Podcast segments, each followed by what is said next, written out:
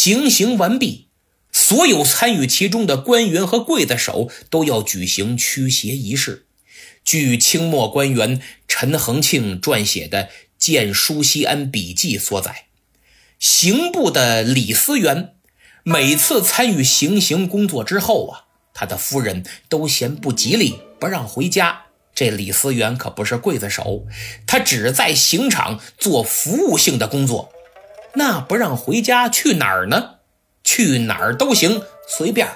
媳妇儿不仅不干涉，还全部报销，玩一宿，明儿个再回家。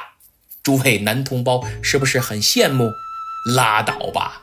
您好好想想，既然是夫人报销，说明他所有工资全部上交，而且也就一晚上的人身自由，可以看出这位仁兄啊，也是个妻管严。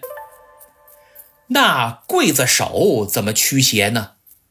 他们有祖祖辈辈传下来的特殊习俗，比如动手前会高呼“恶煞都来”，目的是让死者认准了取其性命的是恶煞，不是我这刽子手，别把账记他头上。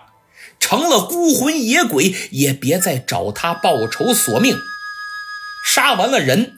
会有一帮朋友给刽子手披红挂彩，弄点锣鼓吹吹打打，再到城中最热闹的酒店胡吃海喝，用人气儿赶走那些可能会跟过来的鬼魂。